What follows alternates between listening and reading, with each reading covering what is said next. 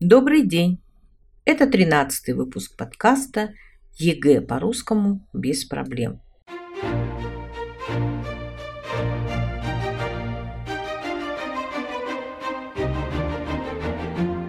В эфире Анастасия, кандидат филологических наук, доцент. Сегодня мы разберем задание номер 18, 19, 20, 21. В задании 18 нужно найти и выделить обращение и вводные слова. Напомним, что обращение – это слова или сочетание слов, называющих того, кому обращаются с речью. Вводным словом называется слово, которому нельзя задать в предложении вопрос. Это не член предложения. Его можно удалить без ущерба для смысла. Вводные слова включается в предложение для выражения уверенности, без сомнения, несомненно, разумеется, правда, в сущности. Сомнение может быть, кажется, возможно, видимо, думаю, полагаю, возможно. Чтобы выразить свое отношение к сказанному, к несчастью, к огорчению, чего греха таить, к сожалению, для наведения порядка высказывания, во-первых, во-вторых, таким образом, с одной стороны, далее, наконец, в частности, следовательно, для указания на источник информации, по мнению врача, по данным метеослужбы и так далее. Ну вот разберем 18 задание. Все течет, но ничто измениться не может. Дорогая, сама посмотри, до каких мелочей друг на друга похожи все апрели и все сентябри. Дорогая, ты верно заметила тоже, как по-прежнему бел этот цвет. Здесь обращение «дорогая» встречается дважды, а также есть вводное слово «верно». Все.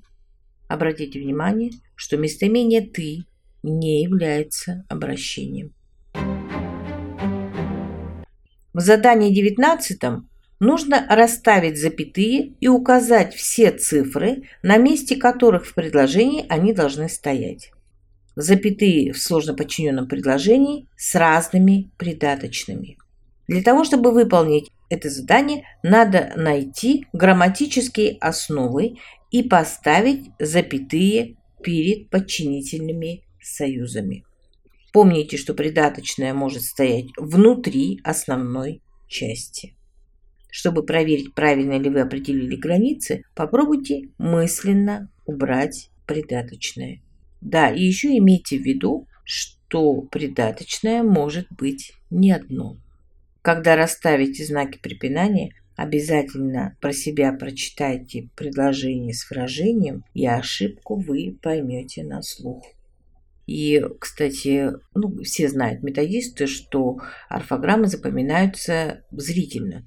То есть мы запоминаем правильно записанные слова. Поэтому есть определенное правило цивилизационное, что все названия магазинов, там какие-то очень э, частотные такие, часто встречающиеся вывески, там объявления, они обязательно должны быть грамотно написаны, потому что э, зрительно запоминается и детьми, и взрослыми. То есть это абсолютно такой даже бессознательный процесс. А вот пунктуация, она запоминается на слух. Поэтому, если вы привыкли к грамотной речи, если вы слышите, воспринимаете грамотную речь, и вы понимаете, что здесь должен стать какой-то знак. То есть это так, как это правильно читается. Дискуссия отличалась тем, что ни один из оппонентов не ставит целью победить другого – поскольку каждый из говорящих представляет свою точку зрения с целью найти решение проблемы, которая устраивает всех участников. Это предложение сложно подчиненное с последовательным подчинением придаточных. Вот, например, дискуссия отличалась тем, дальше пошла придаточная часть, что ни один из оппонентов не ставит целью победить другого – Почему? Поскольку каждый из говорящих представляет свою точку зрения с целью найти решение проблемы. Какое? Которое устраивает всех участников. То есть основное предложение – дискуссия отличалась тем. А дальше пошли придаточные предложения с последовательным подчинением. Первое придаточное, что ни один из оппонентов не ставит целью победить другого. Следующее придаточное, поскольку каждый из говорящих представляет свою точку зрения с целью найти решение проблемы. И третье придаточное, которое устраивает всех участников. Это сложно подчиненное предложение с тремя придаточными предложениями с последовательным подчинением. В двадцатом задании нужно поставить запятые в сложно сочиненном предложении, одна из частей которого имеет разные придаточные с параллельным или последовательным подчинением. Чаще всего в тренажерах это сложно подчиненное предложение с сочинительным союзом «и». Часто возникает вопрос, ставить ли вторую запятую после союза «и». Что нужно сделать? Выделите грамматические основы, обведите в кружочек подчинительные и сочинительные союзы. Обратите внимание, что подчинительные союзы всегда находятся в придаточной части. В школе обычно придаточные предложения заключают в квадратные скобки – чтобы хорошо было видно сложно подчиненное предложение. Прочитайте сложно сочиненное предложение, убедитесь, что союз «и» соединяет части сложно сочиненного предложения, а все подчинительные союзы в начале придаточных предложений. Разберем. Среди руин древних городов первого тысячелетия нашей эры – найдены высеченные на камне или вырезанные на раковинах иероглифические надписи. И хотя в зарубежной литературе время от времени появляются сообщения о прочтении и дешифровке древних текстов, надписи и тексты этого времени остались непрочитанными. Однако удалось разобрать календарные даты. Вот такого рода предложение будет представлено в 20 задании. Здесь, конечно, важно не запутаться. Еще раз повторяю, что все-таки пунктуация – это такие дорожные знаки, что ли. Обязательно нужно вчитаться в сам смысл предложения, чтобы понять, что от чего зависит, да, и как они друг с другом связаны, эти как бы микротемы. Сложно сочиненное предложение с тремя основами. Надписи найдены, и надписи и тексты не расшифрованы однако удалось разобрать. Вот это три основы сложно сочиненного предложения. Второе предложение имеет придаточное, хотя в зарубежной литературе время от времени появляются сообщения о прочтении и дешифровке древних текстов. То есть в, нашем, в нашей схеме будет три предложения сложно сочиненных и одно сложно подчиненное. Задание 21. Это задание наиболее объемное по сравнению с другими заданиями на пунктуацию. И здесь вам необходимо продемонстрировать знание правил расстановки запятых, двоеточие, тире в семи предложениях. Вам необходимо записать номера предложений с одним и тем же правилом постановки знака препинания.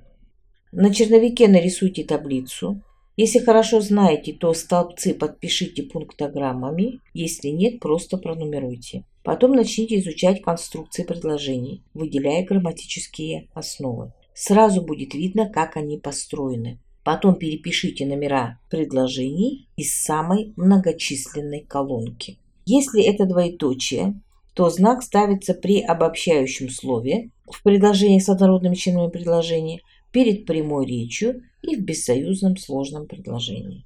То есть если вы выделите грамматические основы, там будет все сразу видно. Тире ставится между подлежащим и сказуемым, выраженными существительным и в именительном падеже. В неполном предложении, где тире заменяет сказуемое, в предложениях с приложением и в бессоюзных сложных предложениях, где означает следствие. То есть там в этом задании не надо расшифровывать, что это за пунктограмма. Вы должны очень внимательно посмотреть, как построены эти предложения. Самое сложное будет это предложение с приложениями, не перепутать э, с предложениями, где тире ставится между подлежащим и сказуемым. Но это будет видно, если вы выделите грамматическую основу. Запятые при однородных членах предложения. Предложение, запятые ставятся в бессоюзно сложных предложениях, в сложно сочиненных, сложно подчиненных предложениях, в вводных словах, при причастных и непричастных оборотах, при обособленных приложениях, согласованных определениях, уточняющих членов предложения. 21 задание как бы подытоживает все те задания по пунктуации, которые вы делали. И обратите внимание, вы должны просто найти самую встречающуюся конструкцию. То есть понятно, что каждый пишущий, у каждого из вас есть свои любимые модели, свои любимые конструкции. То есть вы, получается, в этом тексте в задании 21 находите самую популярную конструкцию этого текста. Сегодня мы разобрали 18, 19, 20 и 21 задание. Тренируйте эти задания отдельно друг от друга с перерывами, потому что синтаксис все-таки требует такого очень внимательного погружения. Всего доброго, до свидания.